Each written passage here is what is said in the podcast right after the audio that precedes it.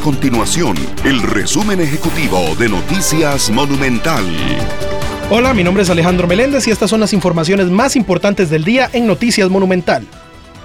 Un nuevo proyecto de ley busca ampliar el plazo de ley aprobada en el 2022 que permite a trabajadores independientes acogerse a la condonación de deudas por intereses, multas y recargos que tengan con la Caja Costarricense de Seguro Social. La ley fue aprobada en abril del 2022, sin embargo fue hasta diciembre de ese año cuando entró a regir el reglamento de la Caja para que los usuarios pudieran aprovechar la condonación de sus deudas.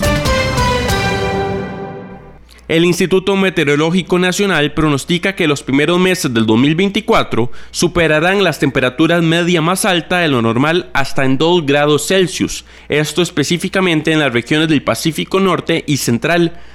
Durante la época seca se espera que el fenómeno del niño impacte al país hasta abril del 2024. Estas y otras informaciones usted las puede encontrar en nuestro sitio web www.monumental.co.cr. Nuestro compromiso es mantener a Costa Rica informada. Esto fue el resumen ejecutivo de Noticias Monumental.